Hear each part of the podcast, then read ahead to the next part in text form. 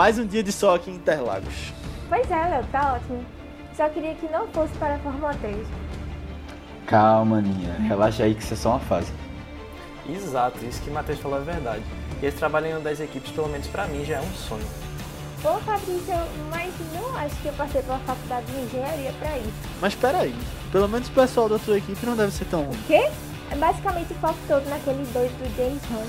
Acho que ele até desceu em mim uma vez. Vixe. Eu gosto dele, pelo menos tem ganhado as corridas. É um incompreendido. Muito melhor que aquele chato do Lauda. Pois esse aí eu já acho que tem mais pouquinho.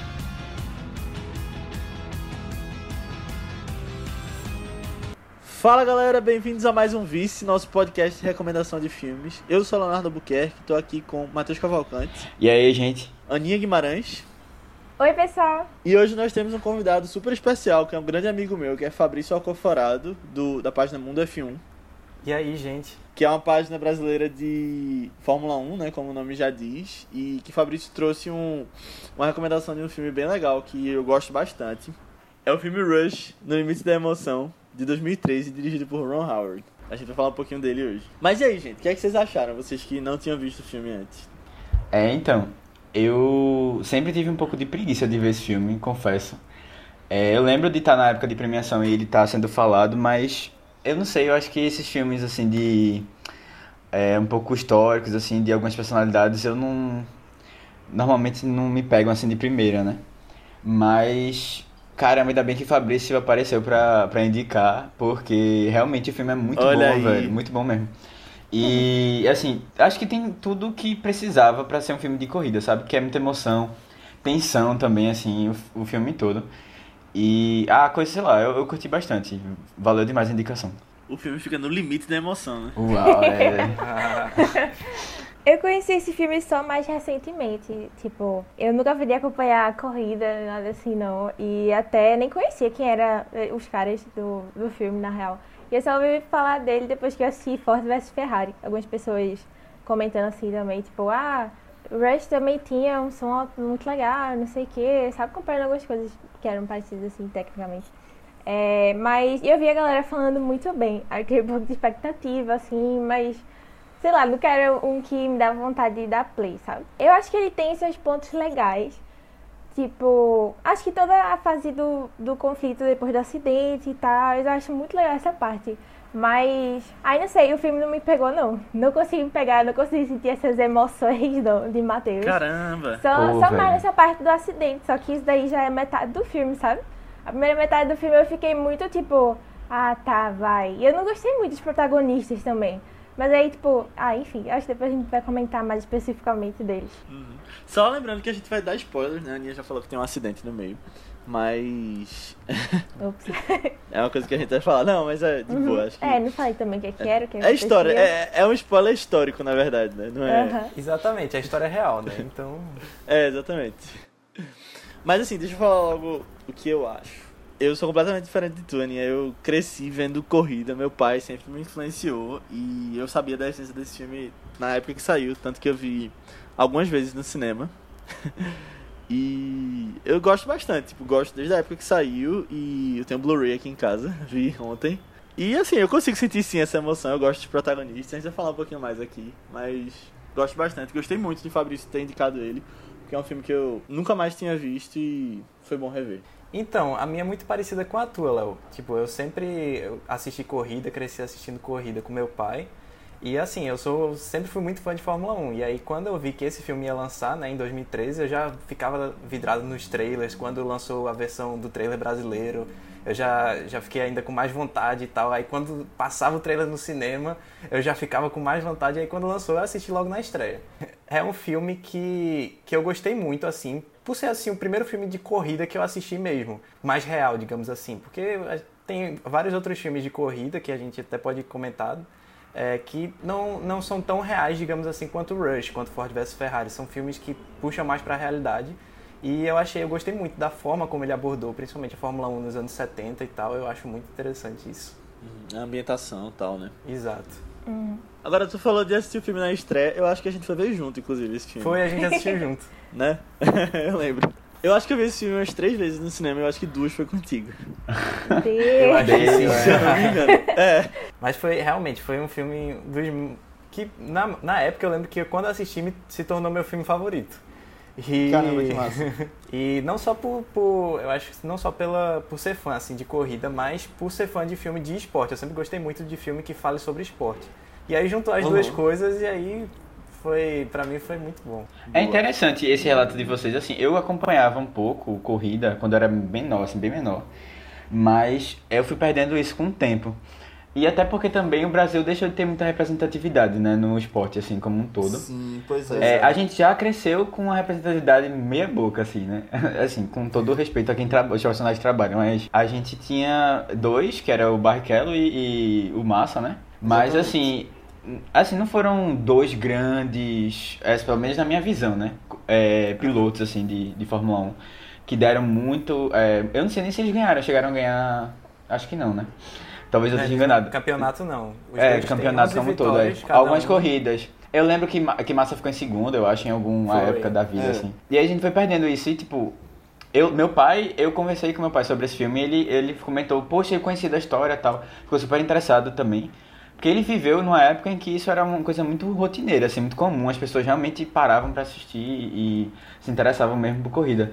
Cada vez mais a gente vem perdendo isso, assim. Foi, foi legal é, visitar essa, esse momento, assim e ter um pouquinho dessa, desse sentimento. Que eu acho que é isso que eu, que eu senti. O filme passou e toda essa, essa paixão, sabe?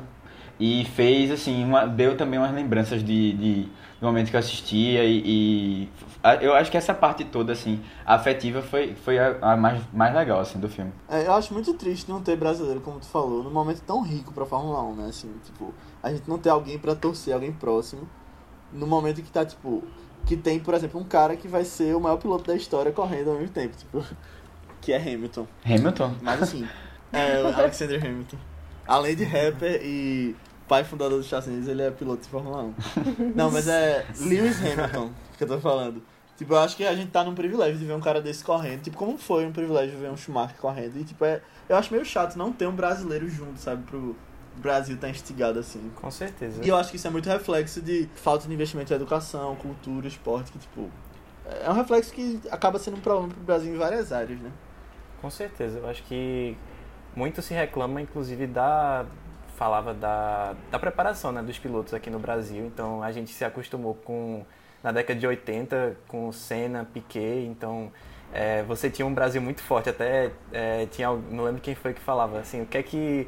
O que é que tem na água de lá que surge tanto campeão, né? Porque você, entre 1987 e 1991, foram três títulos de Ayrton Senna e um de Nelson Piquet. Então, era o Brasil que dominava na época na Fórmula 1. E hoje você não ter piloto brasileiro é, é muito disso também.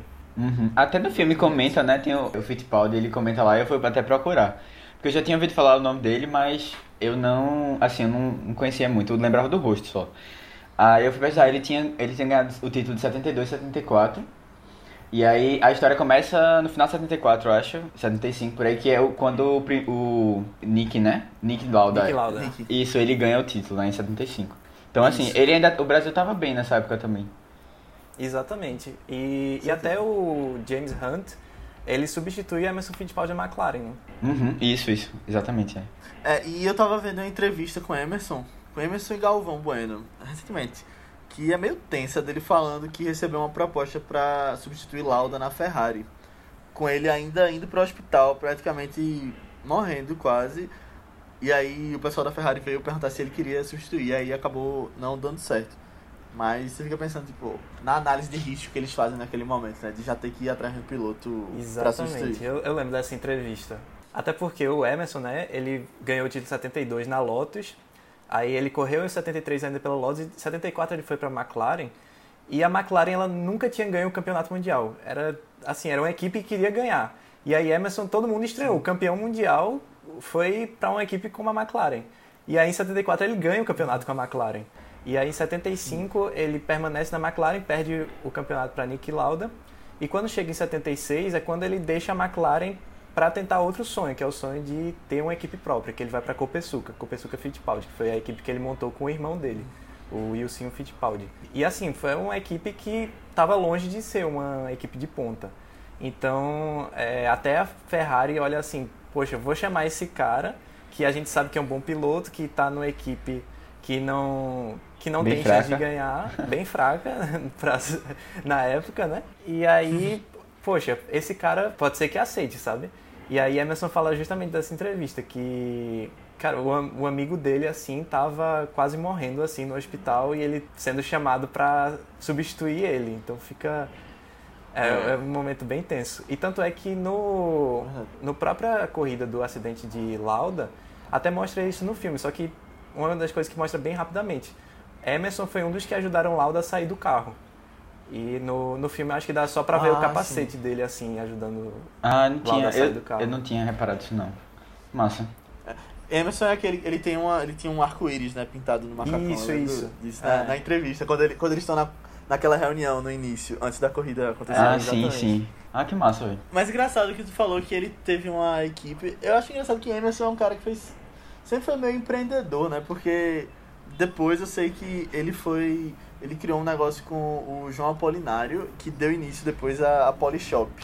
Foi basicamente por causa desse empreendimento dos dois juntos. Sempre foi realmente alguém de se aventurar, né? Ele é que fala que abriu as portas para o automobilismo é, brasileiro na Europa. E, e depois, quando ele terminou a carreira na Fórmula 1, ele foi correr nos Estados Unidos, na, no que hoje é a Fórmula Indy, né? Na, na época tinha outro nome. Sim. E aí lá ele também foi bicampeão da Fórmula Indy e bicampeão das 500 milhas de Indianápolis. Lá é a corrida principal dos Estados Unidos. É. Inclusive eu tive o privilégio de poder ver ele correndo, não na Indy, mas em GP3, quando eu morava no Rio. É, eu falei aqui pra vocês que eu morei no Rio, né? E lá eu morava na frente do autódromo de Jacarepaguá, que era muito legal. É, a gente ia pra corrida direto, era massa demais. E, e assim, apesar de eu não ter ido ainda pra corrida de Fórmula 1, que eu tenho muita vontade, eu ia pra, tipo, Fórmula Truck, Stock, GP3. E na GP3 Emerson correu lá no Rio. Foi muito legal ter tido essa experiência de ver ele correndo. Ele já é mais velho, né? Porque ele já tem o quê? Uns 70 anos? É, por aí. É. Emerson já tem mais de 70. É. É, porque ele corria na década de 70. Ah, e tava né, só curtindo, assim, né? Porque não era nada. GT3 é, tipo, um negócio de carros conceito, bem... Não é uma, uma categoria muito de carro... Muito competitiva, assim. Ah, não. entendi. Agora, interessante de Emerson é que ele agora, com mais de 70 anos, nessa pausa agora que teve por causa do coronavírus, ele participou de corrida virtual, de, de esporte virtual, de videogame. Que onda. Porque foi uma corrida que fizeram com pilotos reais e pilotos de, do videogame, né? Que são Ah, profissionais de- do videogame.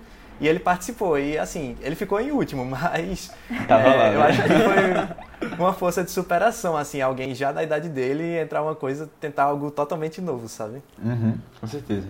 Exatamente. Mas assim, vocês falaram da importância tão grande da Fórmula 1 no Brasil e que veio caindo com o tempo. E eu concordo plenamente, né? Assim, tipo, Fórmula 1 fazia parte do domingo dos brasileiros. Muito mais do que faz hoje. Apesar de que hoje ainda passa na Globo e tudo mais. Mas eu acho que foi eternizado no Brasil por Ayrton Senna, né? Que foi o grande herói nacional. Era basicamente era um super-herói do Brasil. Que as pessoas torciam, viam aquela imagem dele engrandecido, né? E eu não sei como o Brasil ainda não fez um filme desse cara, velho. Não, mas porque tem um filme. tem um é, tem documentário. documentário. Não, então, tem um documentário que é super premiado e tal, muito bom, incrível. Eu adoro, mas ele foi feito por ingleses, ele não é um filme brasileiro. Uhum. Exatamente. Eu, eu sinto muita falta de um filme, talvez um Rush 2, assim, brincando, mas porque é uma história que Senna ele não, claro, aqui no Brasil ele, ele é quase um herói nacional. E mais no próprio exterior, o próprio Hamilton, eu tava falando de Hamilton, o maior ídolo de Hamilton é Ayrton Senna. É, Schumacher É. também tinha uma grande, uma grande admiração por Senna. Então, toda essa geração assim que chegou na Fórmula 1 nos anos 2000, ela cresceu vendo as corridas de Senna.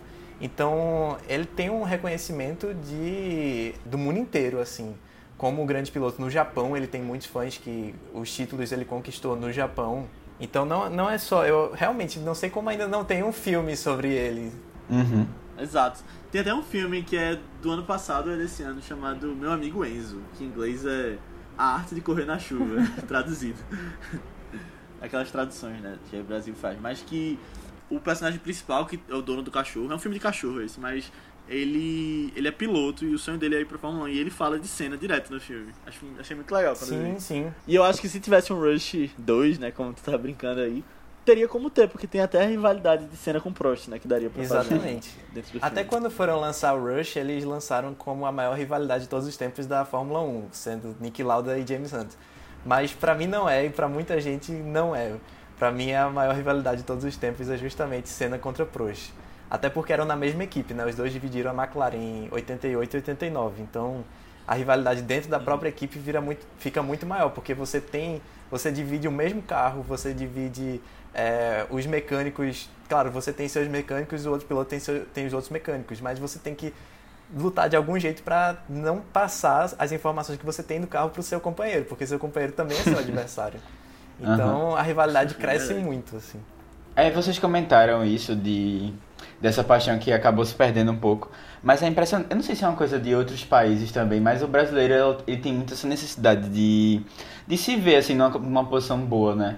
É, Isso aconteceu, por exemplo, eu acho que recentemente com, até com o UFC, que a gente tinha. Teve uma época que tinham vários lutadores, né? Entre os melhores. E aí acabou caindo um pouco. A gente tem acho que outros esportes também.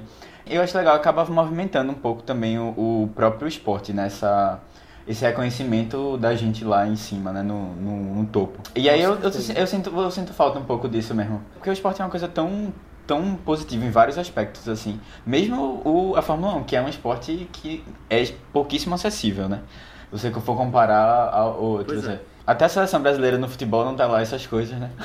Já faz um tempo. Complicado. Não, com certeza. Não, é super importante até pra moral da população como um todo, né? Assim, da, pra felicidade em si, tipo, a questão de você estar assistindo ali ser representado, como pra você colocar sonhos na cabeça das crianças do país e tal. É, tipo, Sim. é uma coisa, sei lá, não sei nem como definir, mas é muito importante, sim. Até na época de Senna, a- o Brasil vivia uma época bem complicada de inflação, né? É, muita gente falava que era assim, todo mundo pensava, poxa, o futuro é que deve ser melhor, assim, porque na verdade a época no Brasil estava bem complicada. E aí meio que as vitórias de Senna aos domingos eram como se fosse uma um- algo para você relaxar e se inspirar, sabe? Poxa, o cara é brasileiro e ele tá vencendo lá no, no exterior, tá sendo reconhecido lá e, e realmente era foi por isso que ele virou um herói, assim, é, talvez mais até do que outros, como o Nelson Piquet, que também foi tricampeão mundial, ou Emerson Fittipaldi, mas eu acho que isso também tem a ver com a época, sabe? A época que, em que Senna foi esteve em, em alta foi justamente coincidiu com essa época, então era meio que Poxa, era o Brasil que dava certo, era, era o Senna. Exato. E aí o acidente dele veio como, acho que, a maior tragédia que o Brasil podia ter tido naquele momento, Nossa, né? com certeza. Porque eu, eu, eu lembro dos vídeos e eu não era nascido, né? Acho que ninguém aqui. Mas eu lembro dos vídeos que a gente vê, né? O pessoal na rua, o pessoal chorando, tipo, teve paradas por causa dele. E é inimaginável pensar uma coisa assim, tipo, um ídolo que a gente possa ter e perder ele desse jeito. É verdade. Eu não consigo imaginar ninguém hoje que teria essa Comoção toda, né? essa visibilidade tão grande, essa comoção tão É, grande. assim, eu não tenho muita noção disso. Ele morreu num acidente, né? Na, na pista, foi? Foi, 94. 94. Isso. E aí você vê, da década de 70 pra a década de 90, parece que não teve tanto avanço, né? Nesse aspecto de segurança. Até teve bastante avanço. Teve, Tanto é. é que na, na época que Senna morreu, foi até um choque, assim, a morte dele. Porque já fazia tempo, já fazia alguns anos que... Não morria ninguém. Não, tinham, não morria ninguém na pista. Quando o Senna morreu em 94, foi, foi um fim de semana bem trágico, assim. Porque na sexta-feira, Rubens Barrichello, ele teve um acidente bem forte, mas ele não morreu. Mas ficou, foi pro hospital e tal. No sábado, teve um acidente com um austríaco, Roland Ratzenberger, que ele morreu, foi um acidente fatal, morreu na hora, na pista. E no domingo foi a morte de Senna. E foi assim, um fim de semana mais trágico, talvez, da história da Fórmula 1. Fazia já, se eu não me engano, 12 anos da última morte de algum piloto num, num grande prêmio. Então já era uma época, de certa forma, segura. Mas mesmo assim, é, acontece algumas fatalidades, sabe? E mesmo quando teve toda essa, essa, essa melhoria na segurança, ainda tinha coisa a melhorar.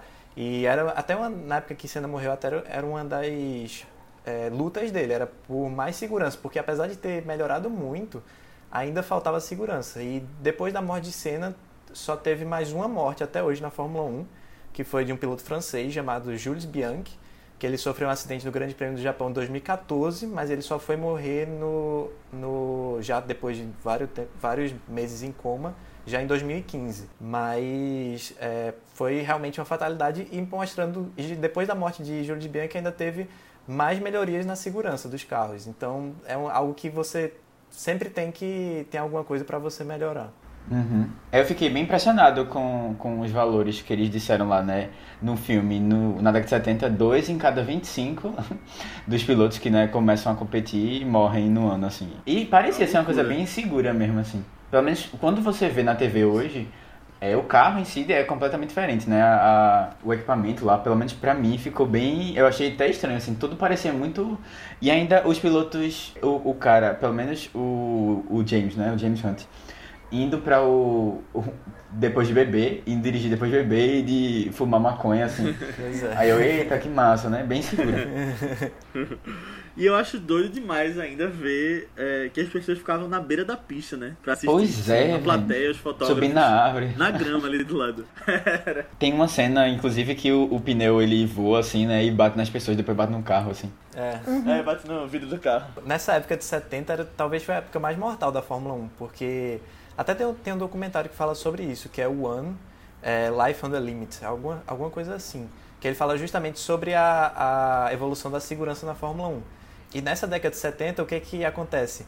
Você, naquela época, não falava em segurança, era só fazer o carro mais rápido, fazer o carro mais rápido, fazer o carro mais rápido. E o carro, ele, ele ficou muito mais rápido do que dos anos anteriores, só que os circuitos não foram melhorados em termos de segurança. A, a questão dos cuidados médicos não foi melhorado. Então, na verdade, você tinha praticamente um carro muito rápido sem segurança nenhuma. Então, qualquer coisa, qualquer acidente, ele, ele explodia, ele pegava fogo e vários pilotos é, morreram por causa disso até. É, é, a pessoa correndo a 300 por hora com uma bomba de gasolina do seu lado, né? Exatamente. Uhum. Exatamente. É, isso é meio bizarro, né? Você, você pensar que as pessoas estavam dispostas a isso, assim. A correr assim. Mesmo que a recompensa seja alta, eu não sei, velho. Eu, eu, não sei, eu acho que eu sou meio medroso pra esse tipo de coisa, assim. Então, ficar num risco tão, tão alto. E eles têm noção é disso, né? E eles têm noção disso. É, eles têm noção. Tá tudo calculado, né? Tipo, até aqui eu vou, a partir daqui eu não iria mais. Eu acho muito interessante isso pra Lauda, tipo, eu acho que eu nunca vi na vida o que ele faz no final, que é, tipo, parar o carro e sair da, da corrida por... Nossa, isso é Claro que ele tava com o psicológico todo afetado, né? É. Mas eu acho muito interessante isso, quando, quando eu vejo ele fazendo aquilo no final do filme. E tudo que ele fala, né? Todo, todo, todo momento ele fala, meu máximo é 20% de risco, 20% de risco, 20% de é. risco. Uhum. Exatamente. Não sei de onde ele tira os 20%. Eu acho que esse negócio do, do medo dos pilotos foi uma das coisas que eu mais gostei, assim, do filme. Eu achei bem representado e tal, desde o início. Dá pra ver que era algo presente em cada um e cada um lidava com um jeito, de um jeito diferente.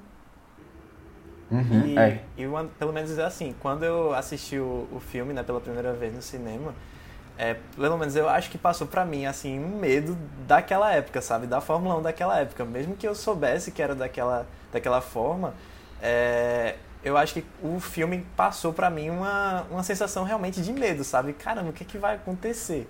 Eu fiquei com medo de pegar, eu fiquei me imaginando, caramba, se eu fosse um piloto na Fórmula 1 na década de 70, eu acho que eu não entrava no carro.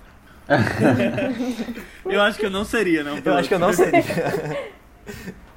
Mas certo, falando especificamente sobre o filme agora, ele é dirigido por Ron Howard, que assim, eu acho um grande diretor, né, vencedor do Oscar. É, ele é famoso por Uma Mente Brilhante, Apollo 13, e é um cara de carreira em Hollywood, né? Tanto que agora ele fez...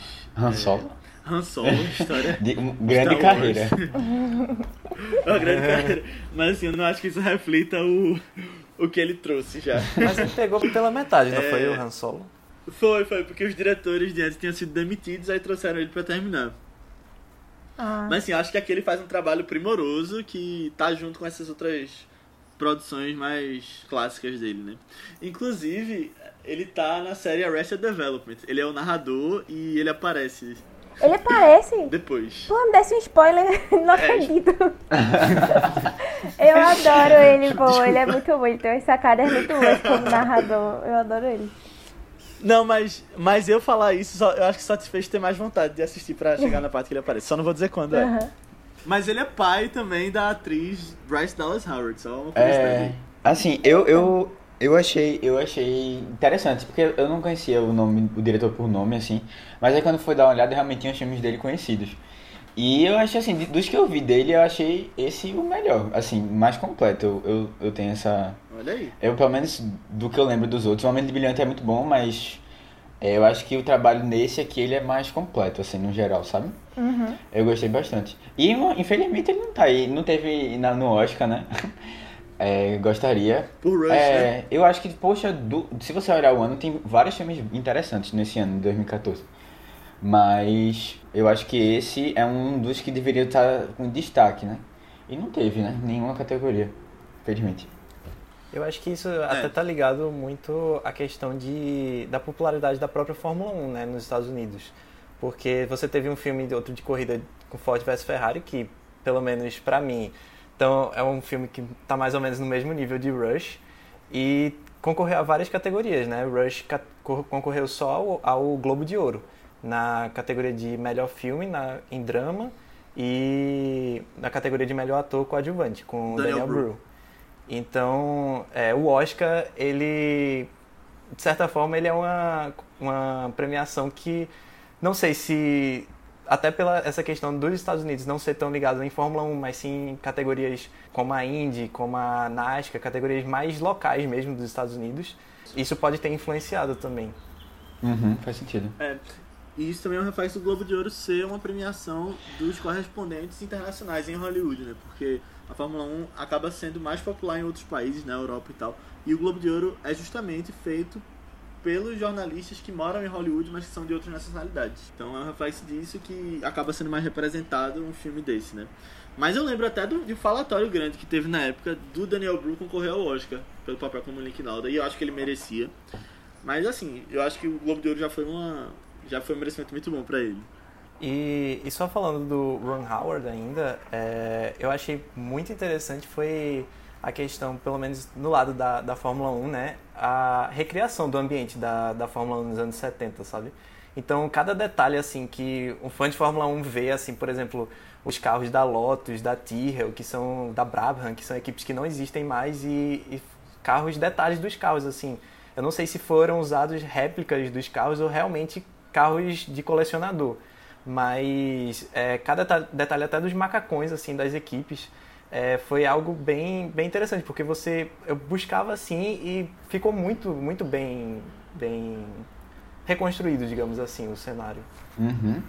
E eu acho legal também o jeito que ele recria os acidentes, né? Porque tem umas partes que aparecem numa TV Sim, que eu, eu acredito que seja usada a cena Imagem mesmo do real. acidente, e aí quando você vê. É, imagem real, e aí você vê o- é, tipo, a comparação com a cena que mostrou do filme mesmo, aquele acidente acontecendo. Acho muito bem feito. exatamente. A, a- principalmente o principal, né, o acidente do Lauda, é, foi, foi muito, muito bem feita a reconstrução da cena.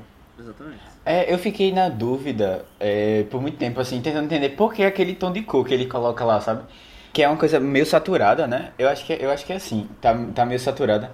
E aí eu, eu depois eu fiquei pensando, pô, eu tô vendo o filme e eu não tô conseguindo identificar se são imagens reais ou se Ah, são, sim. é, tipo, efeitos, né? Que eles pegaram e tentaram reproduzir. Porque realmente eu acho que faz muito sentido, assim, você colocar é, esse tom, assim, de cor pra você tentar parecer os dois. E como quando traz as imagens que são reais mesmo, você vê a semelhança, né? Até de, de tudo, assim, co- como ficou. Eu achei, eu achei bem legal, assim. Realmente, em vários momentos que eu ficava na dúvida, o que é ou o que não é, o que aconteceu aí. Tipo o filtro, né? É, esse filtro, assim. A coisa mais saturada. Aham.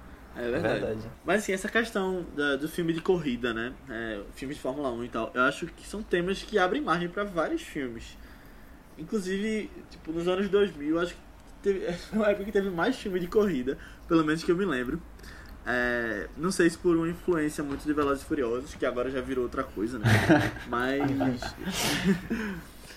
que não eram filmes tão sérios como o Fabrício falou, que esse foi tipo, um dos primeiros que foi realmente um filme pé no chão, de corrida, de competição. Mas assim, você tinha filme de moto, que é. Eu lembro de um claramente hoje, que é um filme chamado Furo em Duas Rodas, que eu vi quando era pequeno, que é muito ruim, mas era de corrida também.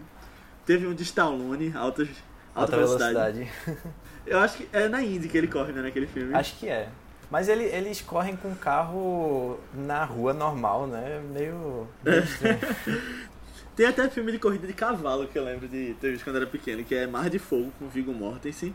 Tem Herbie. Eu lembro que eu via direto que passava. É Herbie, claro, Ah, clássico, sim. né? É, Esse aí eu gostava. mas Esse Mar de Fogo até é uma coisa que eu indico, porque eu gostava demais quando era pequeno, mas eu não lembro de nada hoje, tá? Tenho que ver de novo. Mas Herbie era massa. O que eu lembro é Speed Racer. ah, é, Ah, das sim. irmãs Wachowski.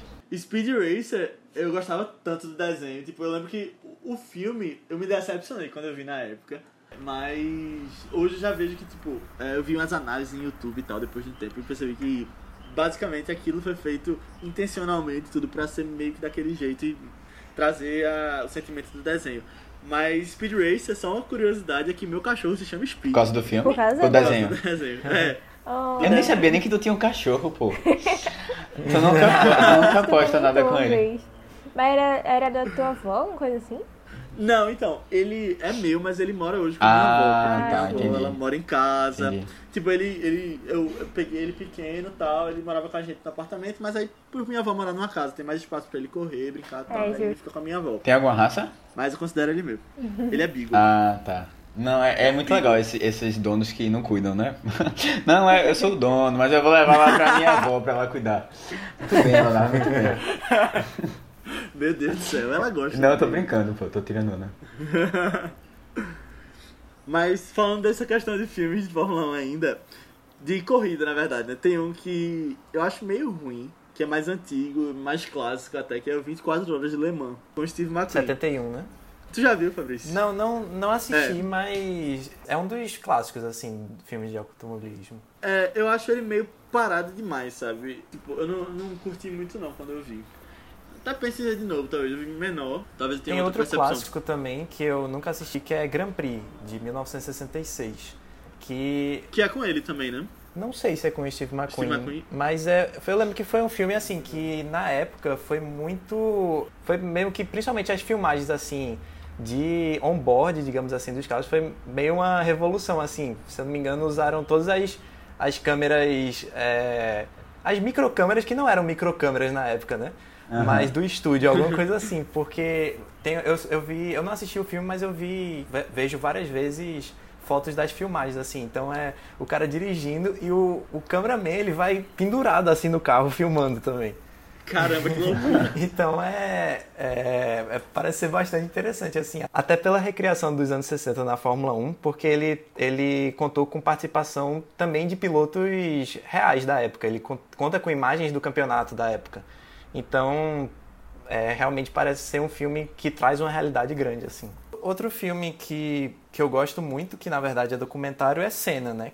Que foi um documentário de 2010 sobre Ayrton Senna, que pra mim, assim, foi o melhor documentário que eu assisti, digamos assim. Mas é porque eu sou fã de, de Fórmula 1. Mas toda, toda a forma dele de realmente passar pro público assim, eu achei muito interessante. Tem horas que ele parece filme mesmo, porque ele pega todas as imagens reais assim de das corridas, mas ele puxa para uma rivalidade até parecida com o Rush, uma rivalidade, só que uma rivalidade entre Senna e Prost. Então ele dá essa essa sensação um pouco de filme assim. É, é bem legal isso, eles colocam meio que uma dramatização, né? Exato, exato. Tipo, uma, uma narrativa construída, eu acho muito bem feito também. Outro mais recente é Ford vs Ferrari, né? Uhum. Uhum. E concorreu ao Oscar. Ford vs Ferrari, que, é, justamente, que é a, a combinação tipo, do- dos filmes de corrida, porque concorreu ao Oscar de melhor filme, né? Que eu acho que até então nenhum, que eu lembre, nenhum filme de corrida tinha concorrido. Pois é, Nem eu, corrida tinha eu acho que foi o primeiro também. É. É, exatamente, Matheus. Foi engraçado. Ô, Aninha, tu chegou a ver é, Ford vs Ferrari? Vi, vi. Tu Uhum. gostou? Vi com o Flávio, por sinal. O Flávio adora essas coisas. e Ele aí, tu tava bem gostou? empolgado, ele ficava comentando lá. Eu, "Hum, eu acho que eu gostei tanto quanto o Rush. Tá. Tipo, não, eu acho que. Ok. Não, tipo, não é que eu não tenha gostado, sabe? Eu gostei, eu acho que tem umas partes boas, mas tem as partes ruins. Eu tive Entendi. problemas com os personagens também e tal. Mas eu acho que Ford vs Ferrari teve a impressão, assim, talvez um pouco mais forte, porque eu fiquei revoltado com o final. Tipo, mesmo sendo um final da vida real, né, e tal, mas eu fiquei, sei lá. Sabe essas coisas da vida real que deu uma revolta por terem acontecido? Aham. Eu demorei pra superar, assim, esse final. É, eu, eu, vocês falando, eu lembrei de dois filmes, Carros. Inclusive, teve uma, uma cena, teve uma cena que eu fiquei muito indignado nesse filme, que é a cena que ele, na verdade, algumas cenas, né, que são que eles trocando as, os pneus, né, do carro. E eu ficava assim, caramba, era Ah, pra ser sim. isso mais rápido, pô. Em carros ele troca bem rapidinho, pô. Pô, e, é, porque realmente demorava muito, pô. Eu não imaginava isso. Pelo que eu lembro do que acontece hoje em dia, É assim, coisa de 7 segundos, 8 segundos, né? Uma troca de pneu. Hoje o recorde na Fórmula 1 é menos de 2 segundos. 2 segundos? Pronto, é Menos de igual a carros. segundos. É, exatamente, é igual a carros. E só que no filme, no filme, pô, é um negócio muito demorado, pô, eu fiquei impressionado. Eu disse, cara, porque dá uma agonia, isso me deixou É muito angustiado, assim, no, no filme. Pô, caramba, tem Verdade. que, tem que acabar logo isso para o cara poder andar.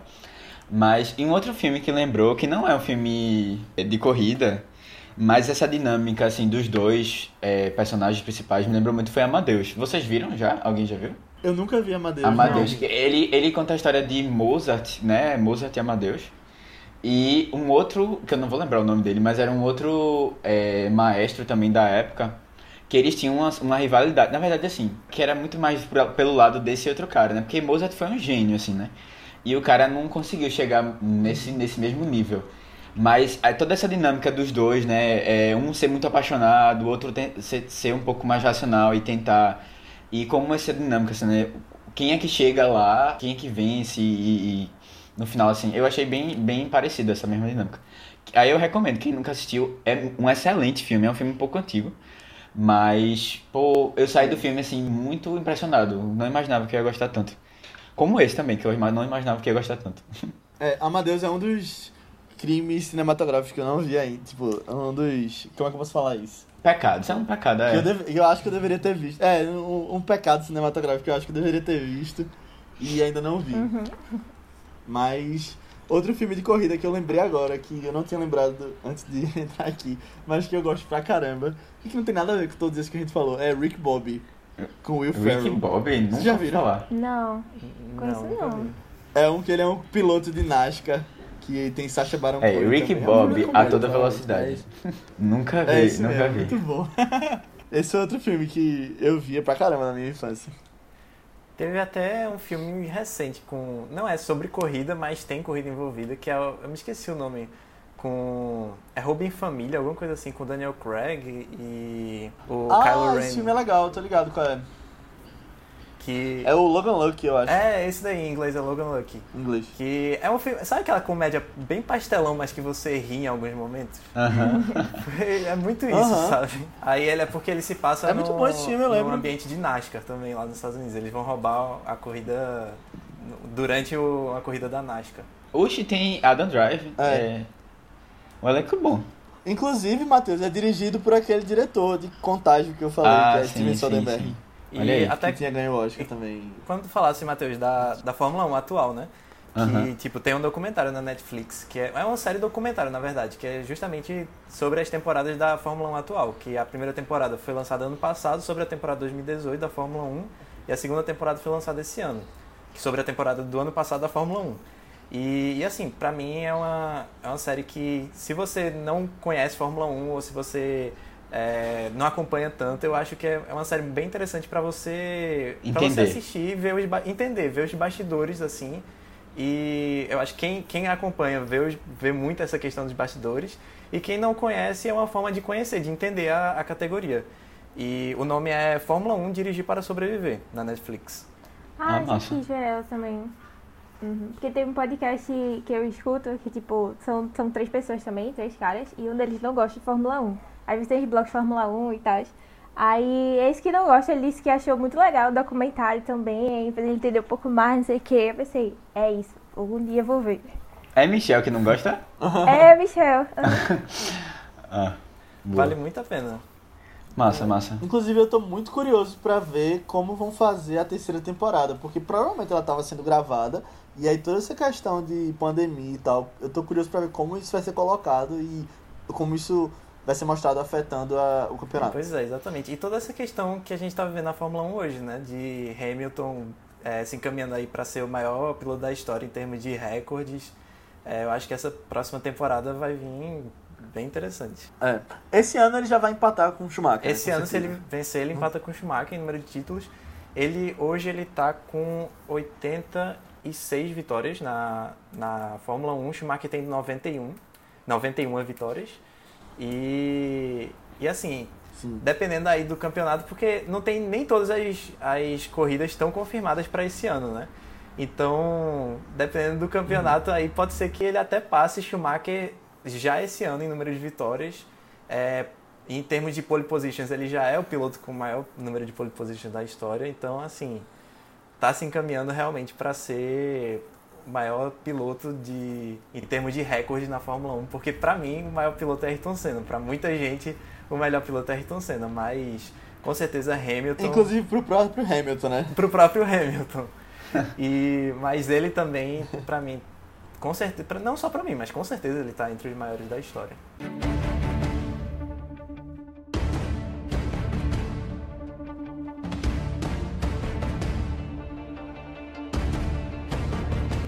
Olha aí, Aninha. Chegamos na Fórmula 1, finalmente.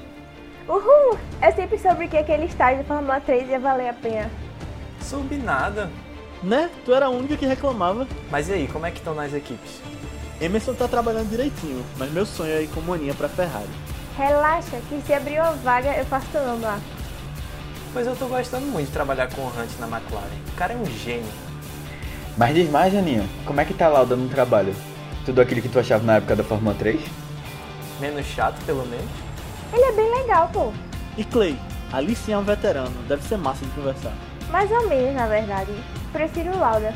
O cara conseguiu fazer o carro ficar dois segundos mais rápido. Vocês têm noção da grandiosidade disso? Mas e aí, Diz. agora sim a faculdade de engenharia tá valendo a pena, né?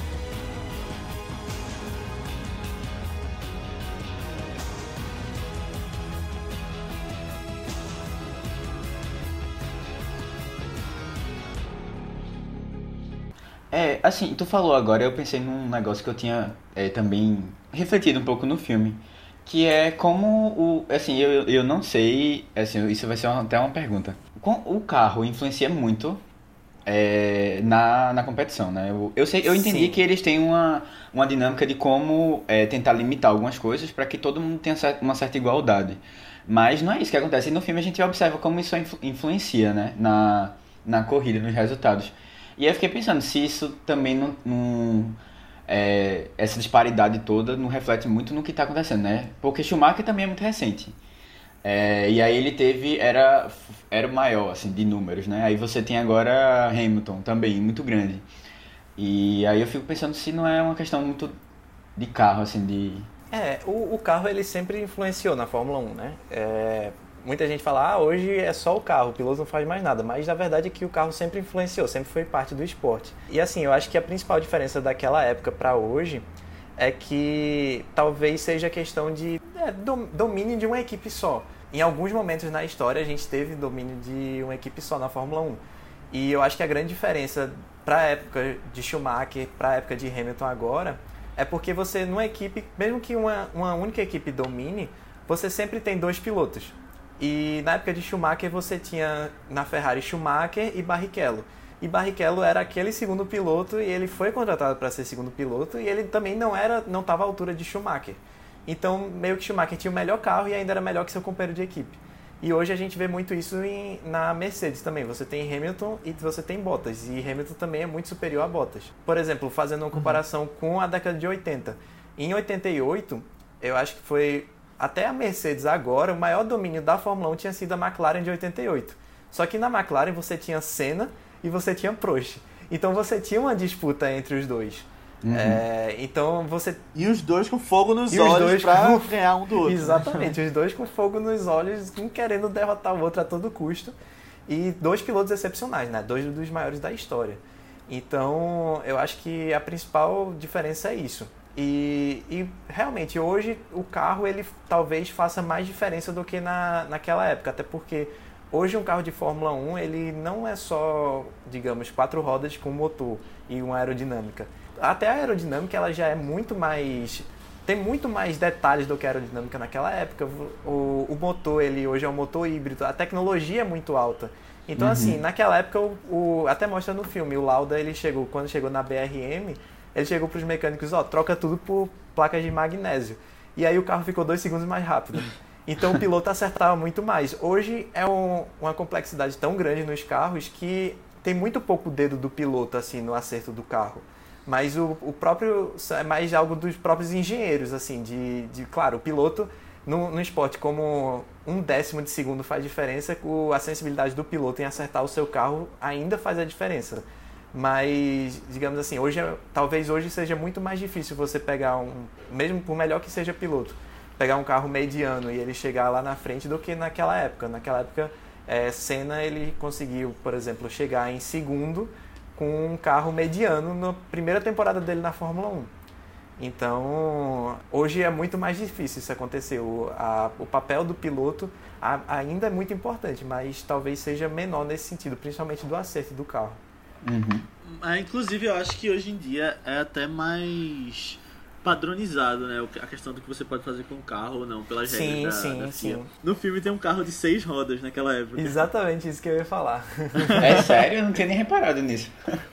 É. É uma Tyrrell, ficou famosa esse carro, a Tyrrell de seis rodas. E, e hoje não, não- seria impossível isso, você tem um padrão. Impossível ter isso, é. Naquela época você tinha uma. Hoje, hoje é muito mais controlado. Você vê que naquela época, é, no filme mostra muito. O James Hunt chega lá, o carro já tá pronto lá na. Na, na- era até na casa né, do, do dono da equipe. O Uhum. Lauda ele vai lá testar o carro, muda as peças todas. O, quando ele vai para Ferrari também. Hoje é muito mais, é muito mais restrito assim. Você faz o carro, aí você só tem tantos dias para você testar o carro. É, você, fora desses dias, você só pode fazer teste com o carro do ano passado, do ano anterior. Então, hoje tem muito mais essa questão de limitar, assim, o- as equipes. Por isso que, se você olha um carro de Fórmula 1, se você vê uma Ferrari hoje vê uma, uma Mercedes, tirando algumas coisas, o que você a maior diferença que você vê é a pintura. Se você olhar para os carros da década de 70, até da, da década de 80, é, mas principalmente da década de 70, que eram mais diferentes, você olha para uma Ferrari, você olha, olha para uma McLaren, além da pintura, você vê que é outro carro, é totalmente diferente. E além do campeonato dos pilotos, você tem o campeonato dos engenheiros das equipes, né? O que eu acho que torna, tipo, é, até mais empolgante pra você ver essa questão da, das equipes que sobressaem e tal. Tanto que eu acho que antes dessa dominância tão grande da Mercedes, é, e até o próprio Schumacher falava isso, provavelmente quem ia acabar passando ele era Vettel, né? Exatamente. Mas agora você vê, tipo, a Mercedes cresceu tanto que tipo, não tem dúvidas que vai ser Hamilton. Exatamente. É, deixa eu comentar uma coisa que eu não curti no filme. Mas isso aí já é de, de. Assim, já é comum a gente ver esse tipo de coisa. Que é, pô, vem pra cá, pra o Brasil, pra ter o. O campeonato aqui, né? A etapa aqui do Brasil.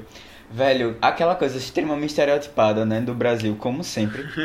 Eu fico impressionado como o pessoal não consegue superar. E eu fico pensando, pô, será que as coisas que a gente assiste de outros países também é tudo assim, esse clichê bem bem básico assim do que do que se passa assim. Eu, eu fico impressionado ainda com essas coisas. velho. Eu também. Um sambódromo no meio da pista. É, velho, não dá não, não dá não. Eu achei engraçado também. É verdade.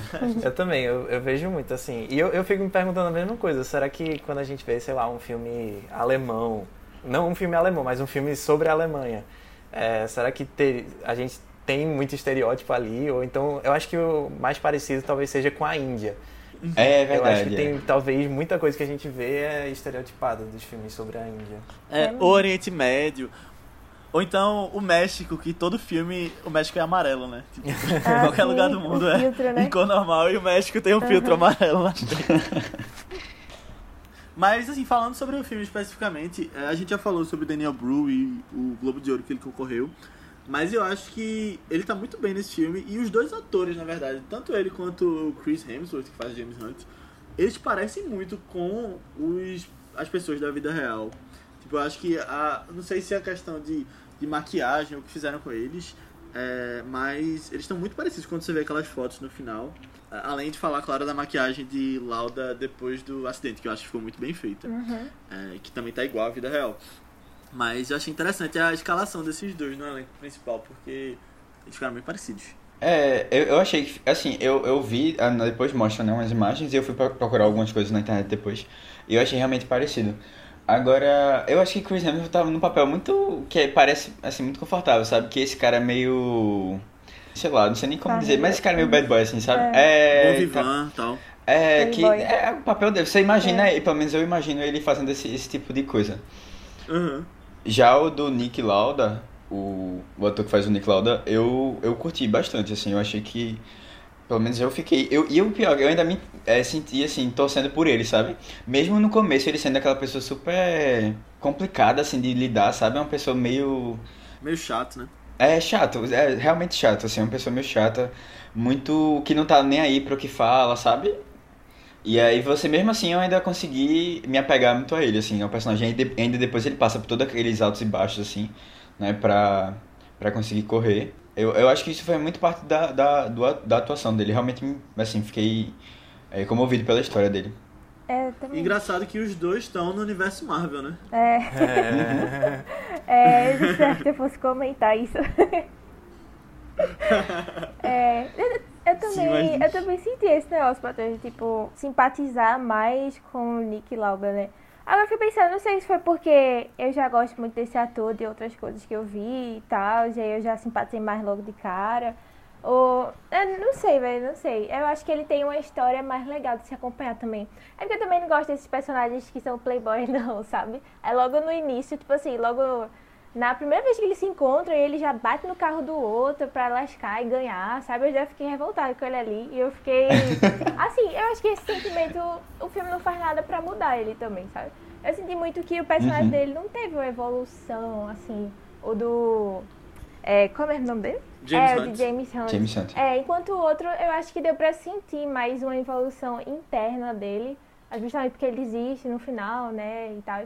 É, e eu acho que isso faz a gente se apegar mais a ele no final mesmo. Até a mudança, né, de, tipo, se você pega os dois, eles, os personagens dos dois, eles são meio que a ovelha negra da- das duas famílias, né? Apesar de serem totalmente diferentes, eles têm isso em comum. E... É, eles têm outras coisas em comum também, É, tem eu acho. outras assim. coisas. Tipo, eles pareciam opostos em alguns pontos, mas em vários eles eram muito parecidos, assim. Inclusive em serem pessoas muito complicadas na vida, na vida pessoal, assim. Os dois tinham vários problemas. É verdade. É, e você vê que os dois, e ele fala no, no discurso no final, né, tipo, eles se respeitavam e até, tipo, apesar de se odiarem, eles sabiam que um completava o outro, né? Tipo naquela parte depois do acidente que James Hunt dá uma surra no jornalista. Eu gosto muito daquilo ali, tipo, que mostra o que ele tava sentindo, tipo, por Lauda, sabe? Tipo, ele não gosta de Lauda, mas só ele não pode, sabe? Se outra pessoa vier fazer uma sacanagem com ele, como aquele jornalista fez. Não, e também porque ele entende, né, tudo que tá passando por ali, né? Porque ele vive a mesma É, coisa. É. Verdade. Mas não sei, eu acho que esse. Eu senti que esse nosso do jornalista foi muito a culpa de tudo que ele tava sentindo. Porque, tipo, meio que. Verdade. Que gerou tudo, né? É, isso é É. verdade também. E, e assim, a Aninha falou sobre, sobre o crescimento do personagem, né, de Lauda, e realmente você. Ele. Meio que você pega na trajetória dele, ele sai assim da. Ele tem uma vem de uma família rica, só que ele o pai não apoia, né? Então ele vai atrás do, da, de procurar o próprio destino. E aí depois ele mostra assim, ele dando em cima da, da funcionária do autódromo, ainda meio sem jeito assim. Aí depois já ele, ele vai evoluindo, depois você já vê ele como campeão mundial e também se casando. E, É. e assim, a, a- ele mostra ele com a Marlene, né? Que foi a, a esposa dele. É muito um, um sentimento bem afetivo, assim, no sentido de ele ser assim, poxa, eu não sei fazer isso, mas se for pra fazer com alguém é com você. Então, A cena do casamento. a cena né? do casamento. Então eu acho, acho muito assim. E depois ele. é, ele depois da, do acidente, assim, mostra. Já no- na, na última corrida, quando ele abandona. Ele, antes de abandonar, ele vê aquelas condições que foram bem parecidas, talvez piores do que a que ele teve o acidente. E só que aí mostra ele lembrando da esposa, né? Ele meio que. Antes ele não tinha o que perder, e agora ele tem o que perder. Então. Aham. é, aí ele para, né? É bem interessante isso. É verdade. É. Inclusive, Fabrício, é, tu falou que ele concorreu a ator coadjuvante e eu entendo que provavelmente eles devem ter se inscrito como ator é, é, coadjuvante por causa de, de competição e tal, as outras pessoas que estavam concorrendo. Mas eu acho que se tem que escolher um dos dois pra ser o principal do filme, eu acho que é bem mais lauda do que James Hunt. Também É, eu acho. também. Também acho. É, e eu, eu, eu pensava o contrário. Quando eu, quando eu comecei a assistir, eu achava que quem ia ser principal era o, o James. Mas, mas não, eu, eu até achei melhor mesmo, que eu acho que a história é, de Nick ela é mais, mais interessante, assim, É. pra você É uma acompanhar. melhor, vendo assim. Eu acho que até pelo pôster É. mesmo, né? Tipo, ele, é, James Hunt tá mais na frente. Aí Eu acho que dá uma sensação assim de que ele é principal mesmo. É, eu É acho que era a vender. ideia É, pra vender, aham. justamente. Ficou na nossa cabeça isso. Mas eu acho legal que, tipo, eles humanizam muito os dois, sabe? Tipo, não, não mostra, não trata, tipo, como um herói perfeito, o Lauda. Tipo, tem uma cena, por exemplo, que ele dedura Hunt do nada pra ganhar a corrida, que que faz o carro dele ser desclassificado, sim, por sim. exemplo. É, é bem. Você mostra, tipo, que teve alguns momentos que ele foi... Ele fez umas sacanagens também. É, é bem real, né, digamos assim. É, ele mostra, é, como tu falasse, é aquela história, não tem, nenhum dos dois é perfeito. Mas não, não foi muito, eu achei que, porque geralmente é, Hollywood bota muito herói e vilão, né? E até no próprio Uhum. filme do Senna, do, docu, eu até, pronto, eu falei do documentário, que mesmo sendo um documentário tem algumas coisas de filme, então o filme, o documentário do Senna, ele pegou Prost e botou, esse é o vilão e Senna é o herói. E até o próprio Foi. Prost reclamou é, dessa história e tal. E eu acho que em Rush não, é muito assim, os dois são, são meio que heróis, mas com seus defeitos, sabe? Exatamente. E tem uma cena que eu acho engraçada demais de Nick Lauda.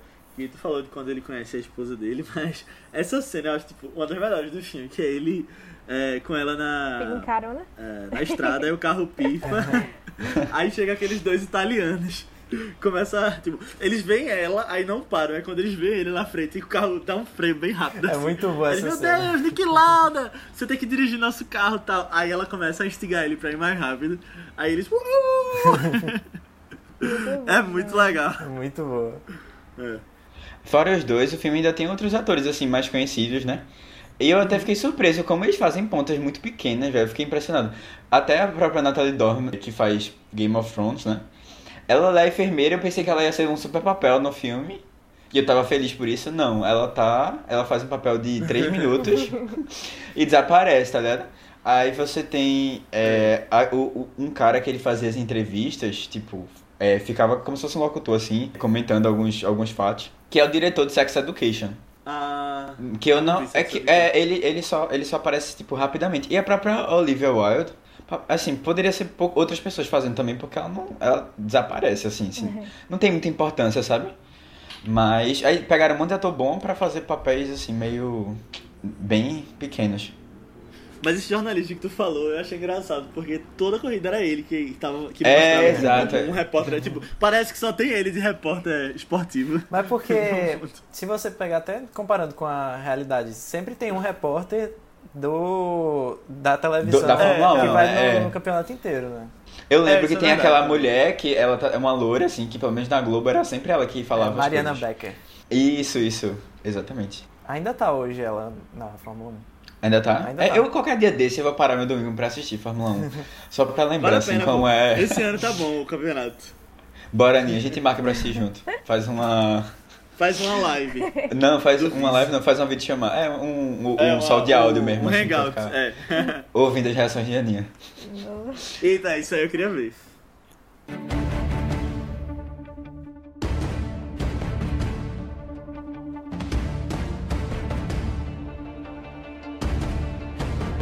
Acho de verdade que tá na hora de se discutir mais sobre segurança na pista. Pois é. Que acidente horrível. É, todo mundo lá na equipe ficou super triste. É, até lá na McLaren o pessoal tá pra baixo. Até o Hunt, o maior rival dele, ficou sentido. Mas já passaram umas corridas, né? E eu soube que ele tá se recuperando. O homem é forte demais. Isso. Vamos manter as esperanças. Agora, como tu falou das corridas, o campeonato acabou pra ele, né? Certeza, não tem mais jeito. E vocês acham que quem leva? Hunt? Na verdade, eu tô apostando mais em Mario Andretti. Sem chance. Hunt tá muito na frente. É, concordo contigo. Não tem mais pra ninguém. Ei, gente, E foi? aquele ali, vindo no meio da multidão, é quem eu tô pensando? Não acredito. Na verdade, agora sim, não tem pra ninguém.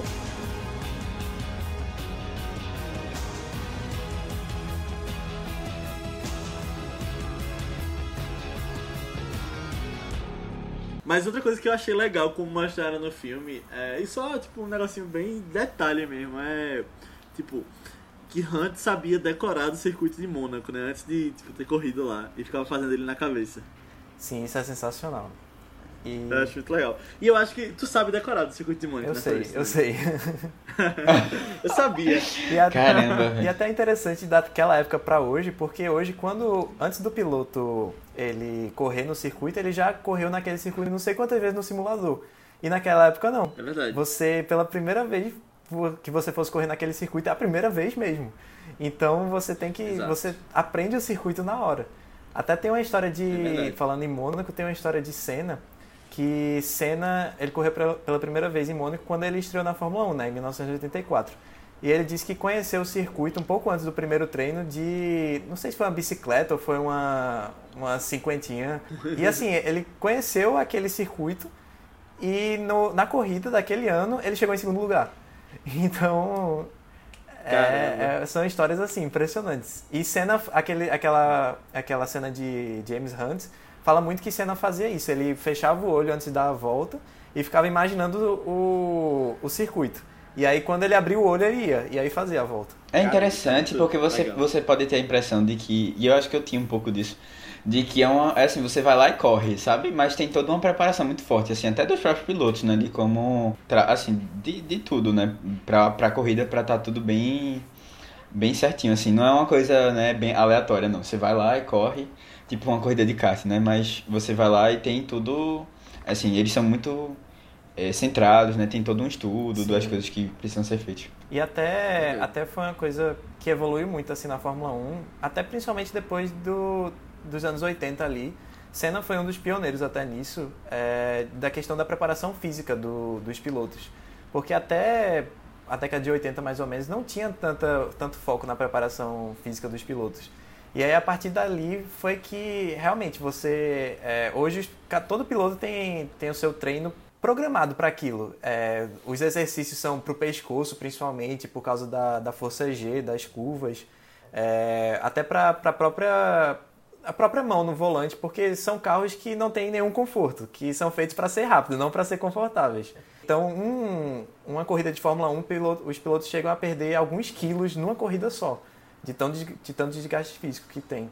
Caramba. E naquela época não, não tinha tanto aquilo, apesar de no filme você já ver algumas coisas. Por exemplo, que a, a equipe chega pra Hunt e fala: se você quiser vencer o Lauda, você tem que se comportar, você tem que se concentrar, você tem que se preparar. Uhum. Então já É. é algo que realmente Verdade. vem assim na, na categoria. É, eu queria trazer uma cena específica do filme aqui pra gente é, conversar sobre, que é aquela cena que eles discutem a possibilidade de cancelar a corrida na Alemanha, que a gente citou já no início. Mas assim, eu pensei, tipo, eles podiam simplesmente adiar, né, um dia ou pra outra semana, porque eu acho que não ia mudar nada os pontos, que era justamente o que eles estavam reclamando ali, e podia pra um momento que a condição climática estaria melhor. Eu acho que hoje seria o que aconteceria, mas aí ia a, a discussão era se cancelava totalmente ou se corria. É até interessante é, essa cena, porque é, mostra um pouco, assim, dos bastidores que existem até hoje, sabe? Essa, essa reunião dos pilotos antes da corrida existe até hoje. E assim, eu acho que na Fórmula 1 é muito difícil você adiar um grande prêmio, porque são tantas, digamos, tanta gente envolvida na Fórmula 1 que para você adiar é, é muito difícil. A gente está tá vivendo até um pouco disso hoje na, por causa do coronavírus. Então você teve alguns prêmios, grandes prêmios realmente cancelados, outros que seriam em tal data foram postergados, mas eu acho que nunca teve assim de você ter uma corrida no programado para o domingo, não ter condições e, e ser na segunda, por exemplo. Isso você vê muito na NASCAR. Na NASCAR acontece é, É. normalmente isso. Não, acon- não dá pra ter a corrida no domingo, pode ser na segunda sem, sem problema nenhum, sabe? Então na, na Fórmula 1 eu acho que eles cancelariam mesmo, sabe?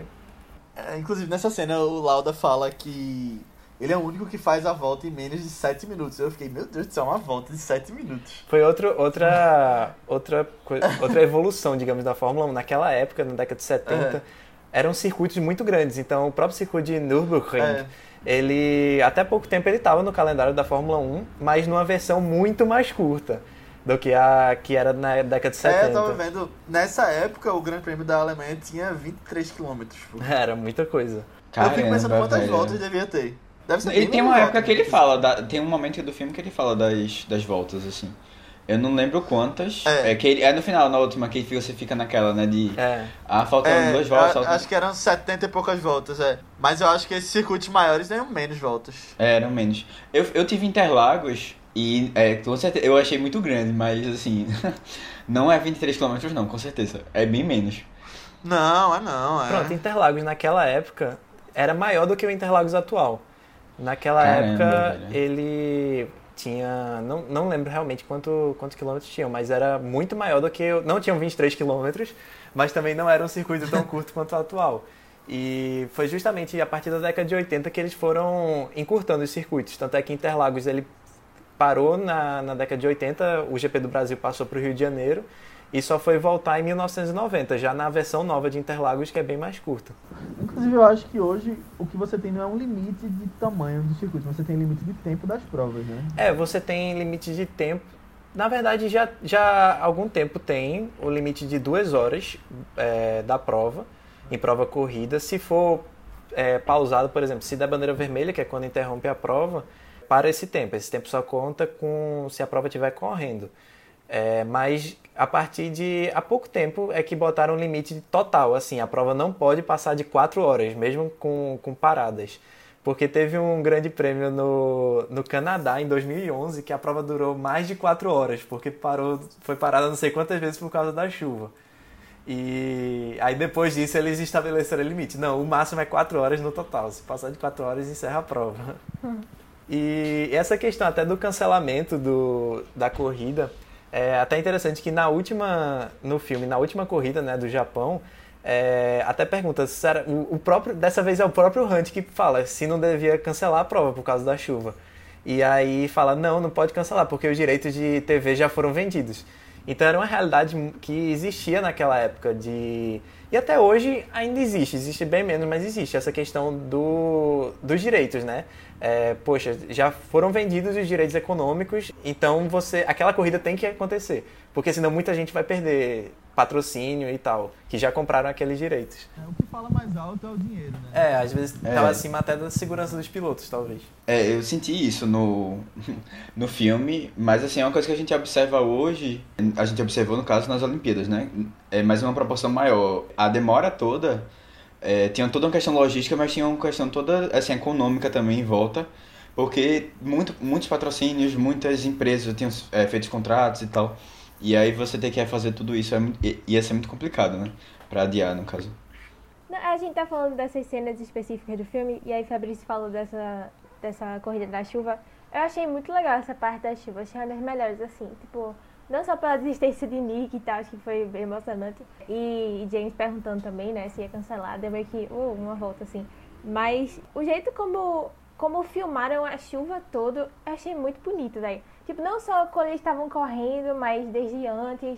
E a arquibancada também. Uma aranha na parede. É, e dando a bandeirada na chuva. Eu achei tudo muito bonito quando eles filmaram, velho. É, velho. E, assim, pelo menos uma parte que eu gostei muito foi que eles é, botaram umas, umas câmeras dentro do carro, assim, e tipo, você via os equipamentos, sabe, durante a corrida, assim, é todo o mecanismo do carro em, em- em si. E eu, poxa, isso deu uma atenção, assim, muito grande pra, pra corrida, né? E você ia vendo as coisas, as peças dando problema, é, o pneu com, com problema lá também. Eu achei bem, bem, bem legal, assim. Pelo menos, assim, me fez entrar muito no clima do, do filme, da corrida. E só, só uma cena assim que. Só um, pontuando assim, algo pra quem é, é fã mesmo, assim, de Fórmula 1, de, principalmente Fórmula 1.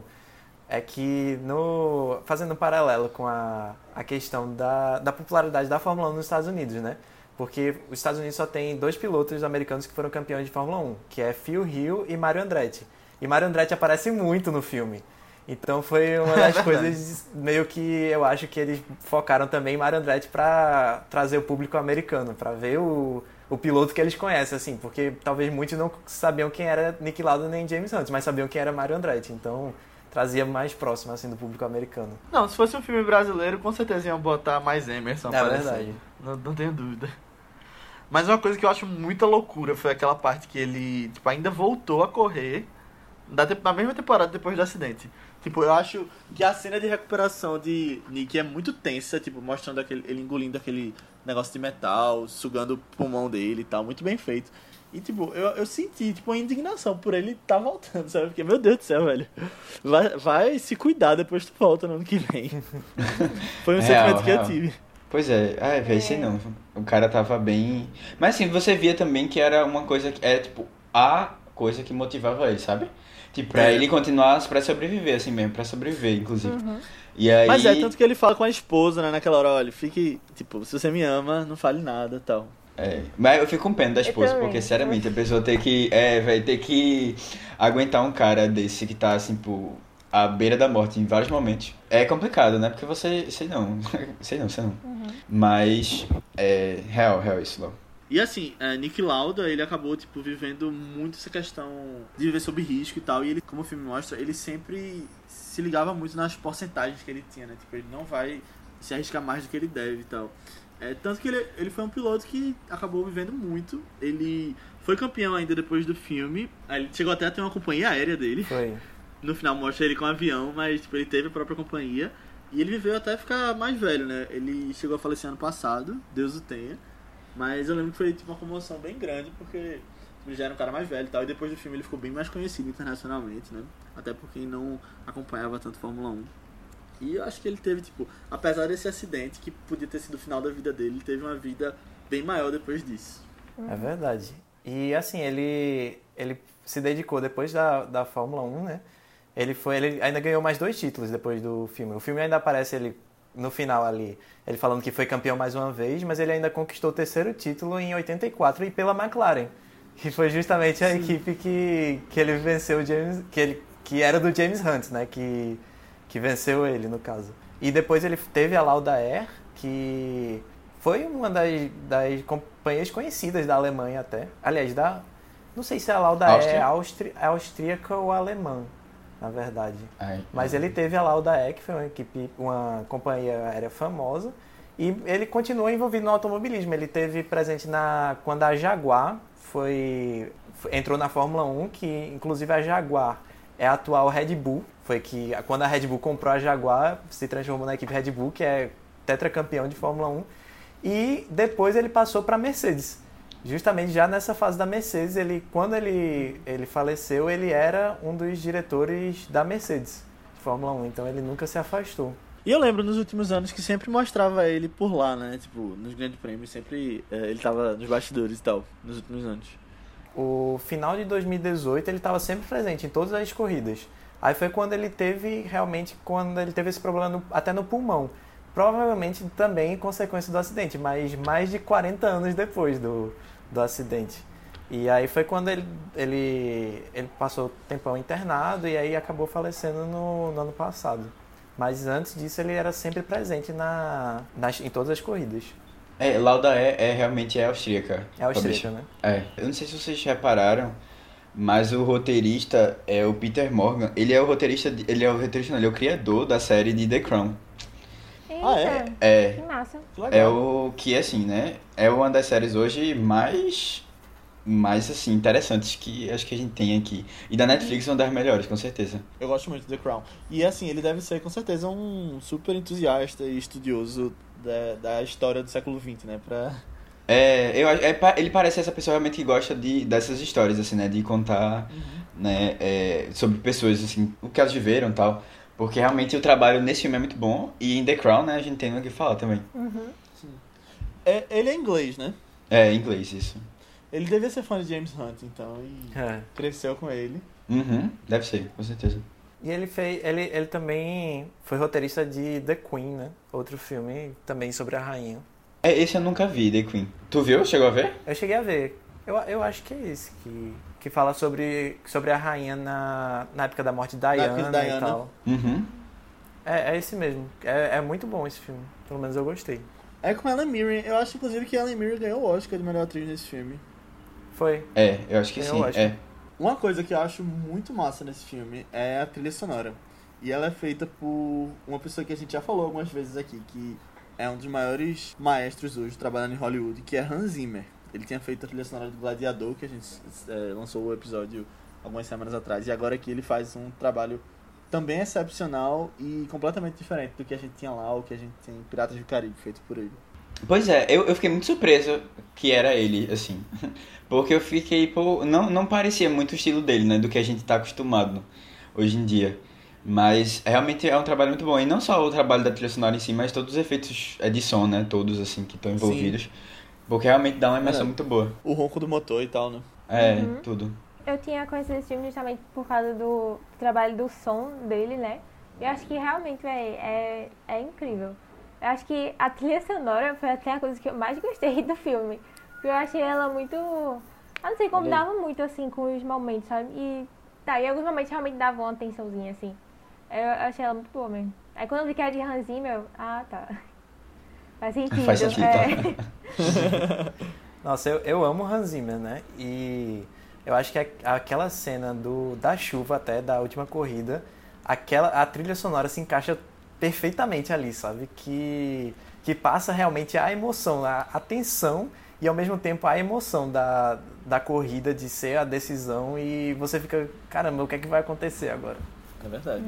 E só pra não deixar de falar nesse assunto mais uma vez, que a gente sempre toca, né, de vez em quando, Hans Zimmer vai fazer a trilha sonora de Duna esse ano. E é o filme que eu mais tô esperando. E eu Muito acho que bem, vai ser outra. Eu não, lembra, eu não lembrava, ainda bem que tu comentou essa informação. Tem uma fala logo no começo do filme que ele, inclusive eu acho que é, é o empresário que patrocina o, o Lauda. Lauda não, o, o James. O, o E dono da ele- equipe, né? É, o dono da equipe, é isso. Ele, ele comenta, eu, eu acho que é ele, ele comenta sobre como os, os carros hoje são, fazem parte, assim, na época também era, né? E hoje ainda mais. é, fazem parte do imaginário, assim, é uma coisa que é super recente na história da humanidade, assim, porque carro foi do século passado, começou do século passado pra agora, né? É uma coisa que tá tão inserida, assim, e de uma, de uma maneira, assim, cultural até, e que é, que é apaixonante até um pouco, assim, que aí eu achei, eu achei muito interessante quando ele comentou sobre isso, porque me fez pensar muito sobre isso, assim. É uma coisa hoje que define a gente na mudança de fase, né? A gente a, é, é- passou de 18 anos, tipo, a primeira coisa que pensa, ah, fez, fez é, o exame, né, pra você poder dirigir ou não. E como também é uma coisa que dá uma, uma- um sentimento, assim, muito de liberdade, eu acho, de, de adrenalina e tal, que é um pouco do que o filme apresenta, pelo menos os personagens do filme eles, eles apresentam. Esse, esse eu não sei, essa, essa força de, de que o carro traz pra eles, que motiva, é uma coisa, uma dose assim meio viciante de, de adrenalina e tal. E eu, eu gostei dessa, dessa parte, assim, eu fiquei muito apegado a isso no filme. É verdade. Não, eu adoro dirigir, por exemplo. Tô falando Pois disso, é. eu- inclusive, tô com saudade nessa quarentena toda. Também. Ah, é. Eu fiquei pensando como vai ser com os carros é, dirigindo sozinho, né? Eu acho que é uma tendência, claro, os carros autônomos existirem e tal. Principalmente carros elétricos também, eu acho que bem mais. Mas, assim, eu acho que o ato de dirigir pode se tornar uma coisa muito mais de você ter um Diversão. prazer, você ter uma. ser um colecionador, sabe? Tipo, não é de passado, mas tipo, talvez as coisas de dia a dia possam ser feitas com carros autônomos, mas eu acho que não vai pra. Tipo, não vai morrer de jeito nenhum. Tipo, o ato de dirigir, sabe? Eu acho que vai. Talvez em, a- daqui a 100 anos as gerações não se interessem mais, mas eu acho que, tipo, passando, tipo, com o tempo vira uma coisa, talvez de nicho, mas que eu acho que tipo, as pessoas ainda vão sentir essa emoção. Passa a ser mais algo, algo de você ter um prazer assim do que algo rotineiro, né? É, tipo, ah, eu vou viajar, tá ligado? Pô, caramba, pegar o carro num trânsito, né? Você mora numa cidade grande e realmente não é essas coisas todas divertidas, não. Mas, pô, você vai viajar e você pega o carro, você pode ir até uma velocidade assim mais alta e tal. É bem, é bem legal, velho. Até porque uma coisa que, como tu falou, tá no imaginário popular, né? Tipo, tá em cultura, Isso, é. tipo, tá... Tipo, é uma coisa cultural que passa de pai pra filho também. E... E assim, mesmo eu tendo falado talvez daqui a alguns... Algumas centenas de anos, mas eu não sei, tipo, eu acho que... É muito, eu acho difícil imaginar os carros acabando, sabe? É, a gente sem carro, né? É, é complicado mesmo É, pensar nisso. Então é isso, pessoal. Muito obrigado por ter ouvido até aqui. Espero que vocês tenham gostado. Peço para que vocês mandem esse podcast para as pessoas que vocês acham que vão gostar. Mandem esse podcast para as pessoas que viram Rush, que gostam de Rush ou que curtem Fórmula 1. Tem muita gente por aí que eu sei que ainda assiste todo domingo, senão não estaria passando na Globo. Você pode falar com a gente no Telegram. A gente tem um grupo que é ViceBR. Só colocar lá na barra de pesquisa. Que a gente tem falado com nossos ouvintes e. Inclusive o Fabrício está lá. Tô lá. Não é mesmo? É, você pode falar com a gente nas nossas redes sociais, que são ViceBR, tanto no Twitter quanto no Instagram, ou nas nossas redes pessoais. Primeiro eu queria agradecer muito também a participação de Fabrício, que veio aqui e trouxe um conteúdo muito legal sobre Fórmula 1. É, Fabrício, onde é que o pessoal pode te encontrar mais e ver as coisas do Mundo F1? Então, podem entrar no Twitter, arroba Mundo F1 Brasil. Também tô no Instagram e Facebook, mas atualizo menos. Mas é tudo arroba Mundo F1 Brasil. Boa. E você pode falar com a gente nas nossas redes pessoais, que são Matheus Coiatu. É Matheus com TH, BC23, tanto no Twitter como no Instagram. Aninha. No Instagram eu tô como underline Aninha Guimarães e no Twitter Marvelous MS Ana. Isso, e eu- e eu tô como Léo A. Albuquerque, tanto no Twitter quanto no Instagram. É, caramba, só agradecendo de novo, reforçando o agradecimento ao Fabrício. E foi, foi legal um podcast que dá pra perceber que é uma pessoa que realmente gosta muito do. É um especialista, né, em, em Fórmula 1. E eu achei massa, porque fala com paixão, assim, pelo, pelo, pelo esporte. Pelo menos me deixou com vontade. É o que eu tinha comentado no podcast, de voltar a assistir Olha as massa. corridas. Que massa. Fico muito feliz. Olha que legal. Então, pessoal, se vocês também sentiram essa vontade de ver as corridas, fala pra gente lá no Vice e fala pra, pra Fabrício do Mundo F1. também. É, segue Fabrício, é isso aí. E manda também pra gente, que a gente quer saber, tipo, se vocês acham que tem outros nichos que valeria a pena a gente trazer a gente pra conversar, tipo, sei lá, futebol, basquete, sei lá. Não só esporte, né? Mas outras coisas assim pra trazer uma, uma opinião de especialista, como foi Fabrício aqui hoje. Foi muito legal mesmo. Mas antes da gente ir, a Aninha vai falar um pouquinho sobre o filme da semana que vem. O filme da semana que vem conta a história de a das pessoas de um bairro de predominância negra. Fala da história de vários grupos, mas meio que a história principal é sobre uma pizzaria de italianos e tal. É, e aí, nas, aquelas fotos que tem nas paredes, só tem de pessoas brancas. E aí, um dos, dos habitantes lá do bairro, ele fica reclamando, protestando, para que tenha fotos de pessoas negras lá também esse cara que fica protestando e tal, e até Giancarlo Esposito, nosso querido Gus Spring de Breaking Bad, antes de Gus Spring. Ele tá bem novinho, eu achei, tipo, não descobri que era ele, só vi muito tempo depois. Eu, meu Deus do céu, eu não acredito que é ele. Mas o nome do filme é Faça a Coisa Certa. Foi o primeiro hit de Spike Lee, lançou ele, assim, incrivelmente. É um filme incrível, eu acho ele incrível, tem uma crescente extraordinária dentro dele. No início ele nem dava muita coisa não, mas o final dele é um, um tapa na cara, assim, você passa. Enfim, ele muito não. Mas é um filme que eu gosto pra caramba. E acho que tudo pra ver as discussões que a gente vai ter também sobre ele. Massa, massa. É bom, é bom. A gente tava devendo trazer um filme com esse tipo de assunto, essa representatividade aqui no Vice. Boa, Nia. Legal. E ele tá disponível em algum streaming? Ele tá disponível no Telecine só, tá então.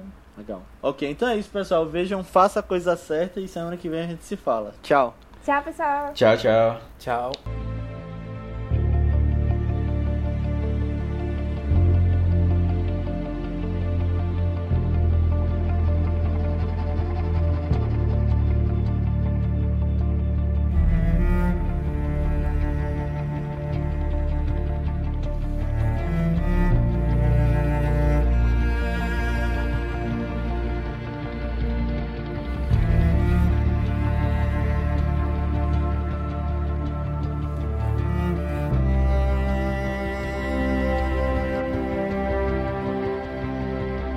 Agora sim a faculdade de engenharia tá valendo a pena, né? Boa. ai, ai. Eu, eu tô esperando chegar nesse momento que a faculdade de engenharia tá valendo a pena. Todos nós, eu acho. Pra mim foi no quarto período. E tu percebeu que não ia valer a pena. que eu vi que não ia valer a pena. Ai, ai. Ai, ai, ai.